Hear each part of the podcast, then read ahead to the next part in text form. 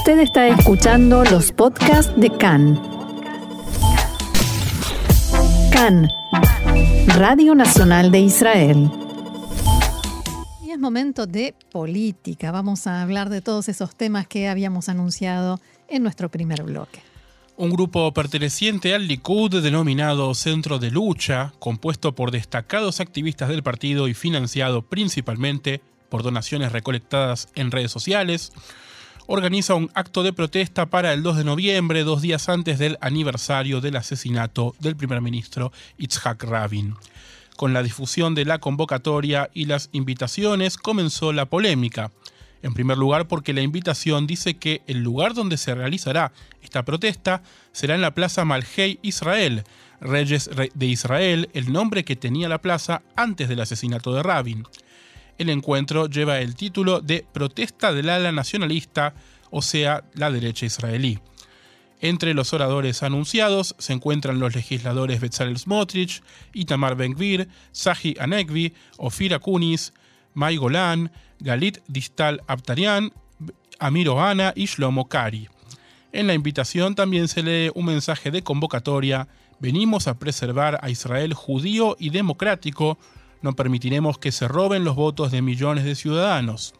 El parlamentario Shlomo Kari invitó a sus seguidores en Twitter a asistir a la protesta e insistió con el nombre de la plaza, esperando encontrarnos con ustedes en la gran manifestación contra el gobierno antisionista y antidemocrático. Vengan en masa.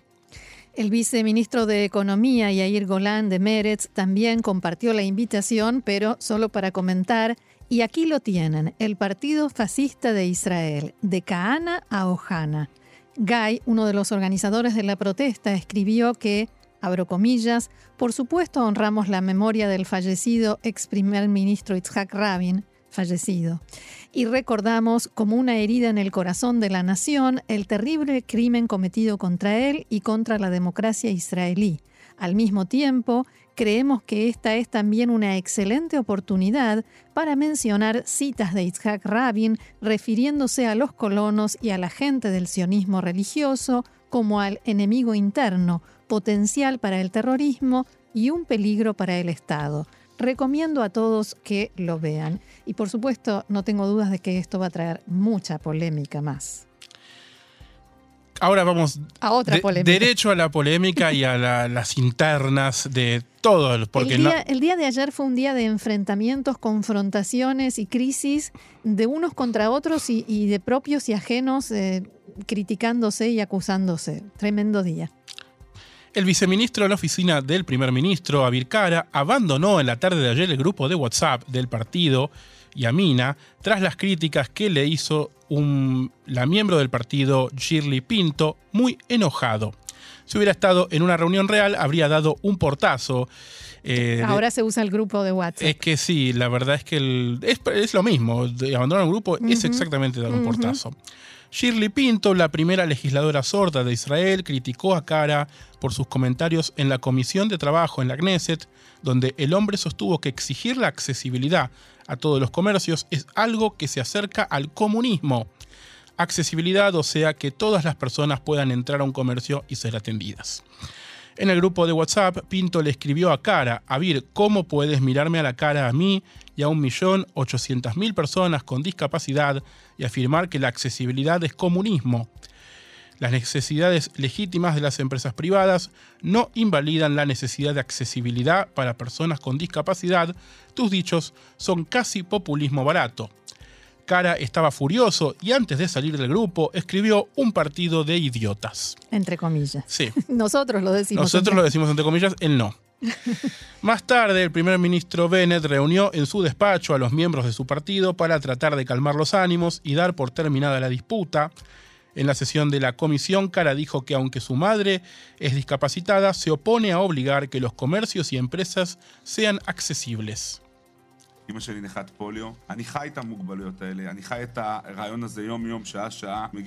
Mi madre era discapacitada, es discapacitada como resultado de la poliomielitis. Yo vivo con las limitaciones y con la idea de la discapacidad día a día, hora a hora, pero vienen con propuestas para que dueños de salones, restaurantes hagan esto o aquello.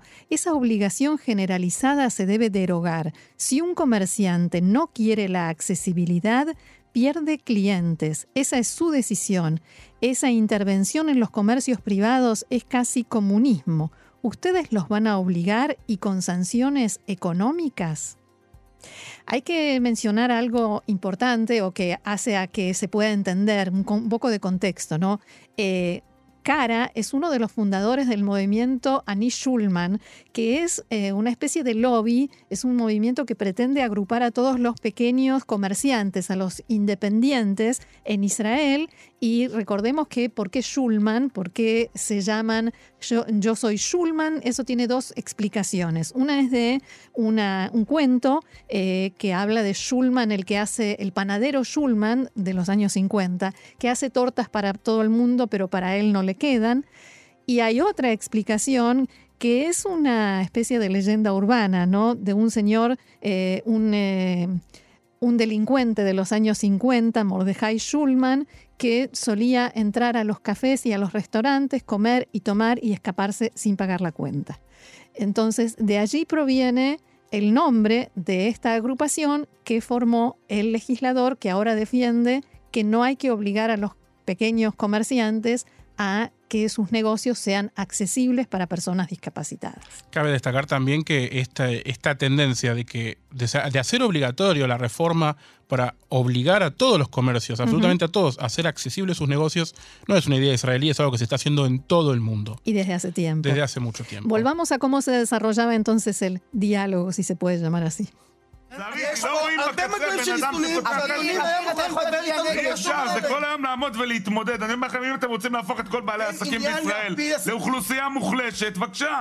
Si ustedes quieren, decía al final, transformar a todos los comerciantes de Israel en población debilitada, háganlo, por favor.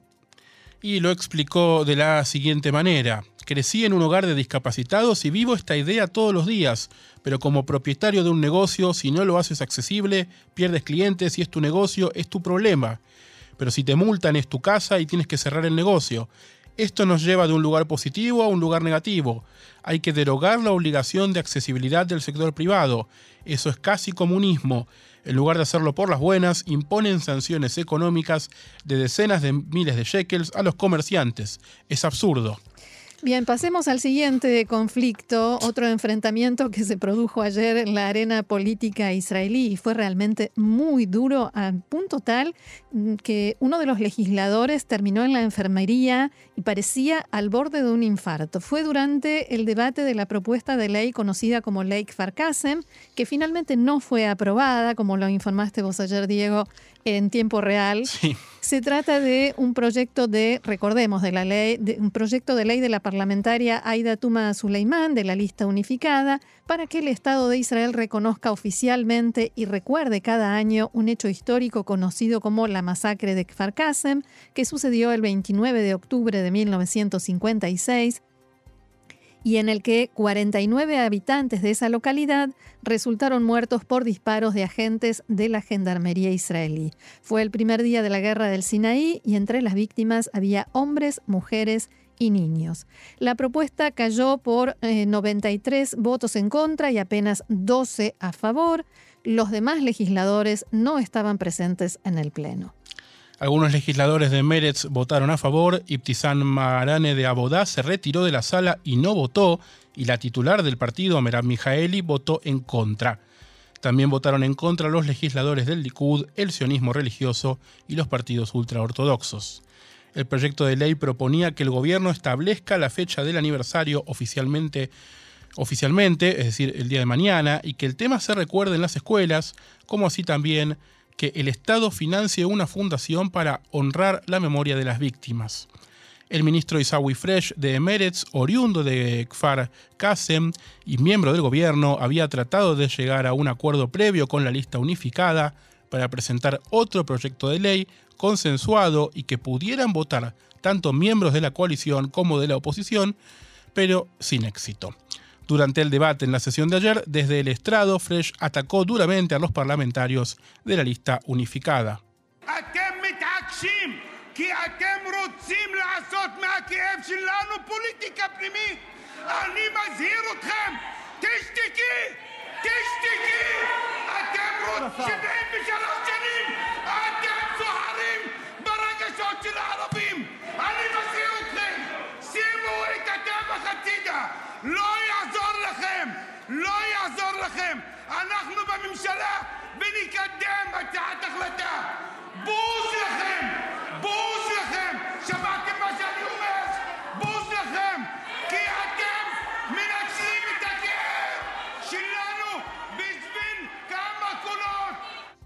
Fue un momento tremendo, realmente yo creí que le iba a dar algo y decía lo siguiente, ustedes se empecinan porque quieren hacer política interna a costa de, nuestra, de nuestro dolor.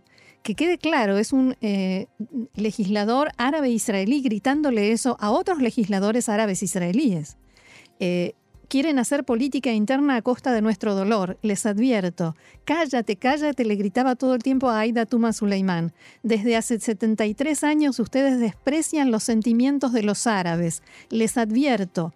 No metan en esto a la masacre de Kfar Qasem. Nosotros estamos en el gobierno y vamos a seguir adelante con este proyecto de ley. Los desprecio, los desprecio. ¿Escucharon lo que les digo? Que los desprecio, porque ustedes se aprovechan de nuestro dolor por unos votos. A su turno, la legisladora de la lista unificada dijo, el tema es doloroso para todos y la insistencia en plantearlo todos los años no tiene la intención de incomodar a nadie, sino de luchar por los derechos de nuestro pueblo. Fresh subió este estrado gracias a mí. ¿Por qué? Porque yo reconozco el dolor de todos, también de los que están dentro del gobierno y deben hablar por la galería, cuando se trata de una masacre de miembros de su propio pueblo. Es difícil estar dentro de un gobierno que aplasta tu historia, tu narrativa y te tira unas migajas. La discusión, por supuesto, continuó en las redes sociales. Vamos a otro riff rafe ayer en la Knesset que lo protagonizó el titular del partido RAM, Mansur Abbas. Desde el Likud, recordemos, acusan todo el tiempo al gobierno de Bennett y Lapid de rendirse o de depender del partido islámico, del movimiento islámico, así lo dicen textualmente, en referencia al partido de Mansur Abbas, al que también acusan de apoyo a terroristas o de apoyo al terrorismo. En la tarde de ayer, Mansur Abbas desde el estrado de la Knesset relató cómo durante las negociaciones en las que Benjamin Netanyahu intentaba formar gobierno, el ex primer ministro le leyó un discurso en el que fundamentaba la alianza entre los dos partidos. Abbas, contó que él elogió el discurso y entonces el legislador Yoav Kish del Likud le dijo que él lo había escrito, muy orgulloso. Este incidente se produjo en el contexto de un debate sobre el proyecto de ley que propone la destitución de un funcionario público electo que apoya una lucha armada contra el Estado de Israel. Los legisladores Eli Cohen y Shlomo Kari del Likud utilizaron en sus discursos expresiones muy duras contra el gobierno y Mansur Abbas como un gobierno de serviles, entre otras en ese debate. A continuación, Abbas, que presidía el debate en calidad de vicepresidente de la Knesset, solicitó hablar y causó un gran revuelo. Kari y Eli Cohen dijeron cosas duras al borde de la incitación sobre mí y sobre Ram, dijo Abbas, y continuó.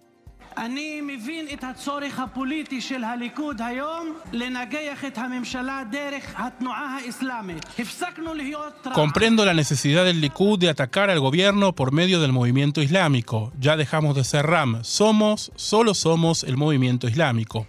En este punto, los miembros de la Knesset de la oposición comenzaron a ponerse de pie y gritarle a Abbas.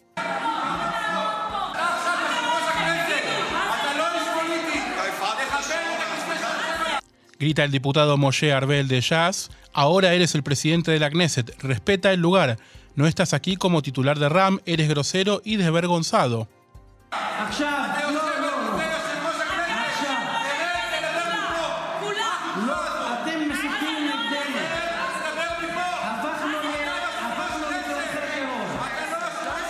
En este punto le gritan todos juntos que baje del estrado, que se vaya desvergonzado, y él dice, tengo derecho a hablar. Y cuando precisamente encontró la oportunidad para seguir hablando, Abbas comenzó a describir las reuniones que mantuvo con Benjamin Netanyahu durante la negociación posterior a las elecciones.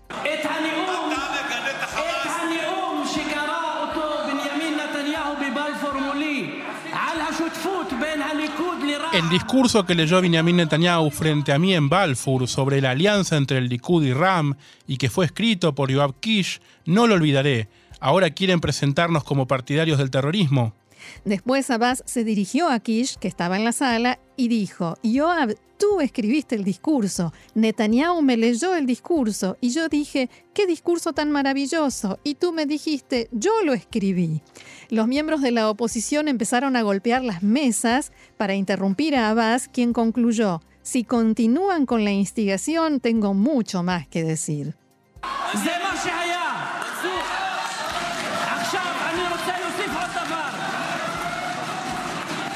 Eso es lo que pasó, decían, decía Abbas. ¿Quieren que agregue algo más como, digamos, a modo de amenaza, no?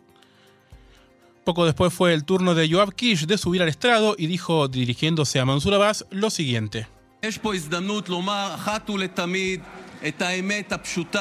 Aquí hay una oportunidad para decir de una vez y para siempre la simple verdad. Nunca les pedimos que se unieran a un gobierno del Likud. Siempre les dijimos que ustedes estarían más allá de los 61.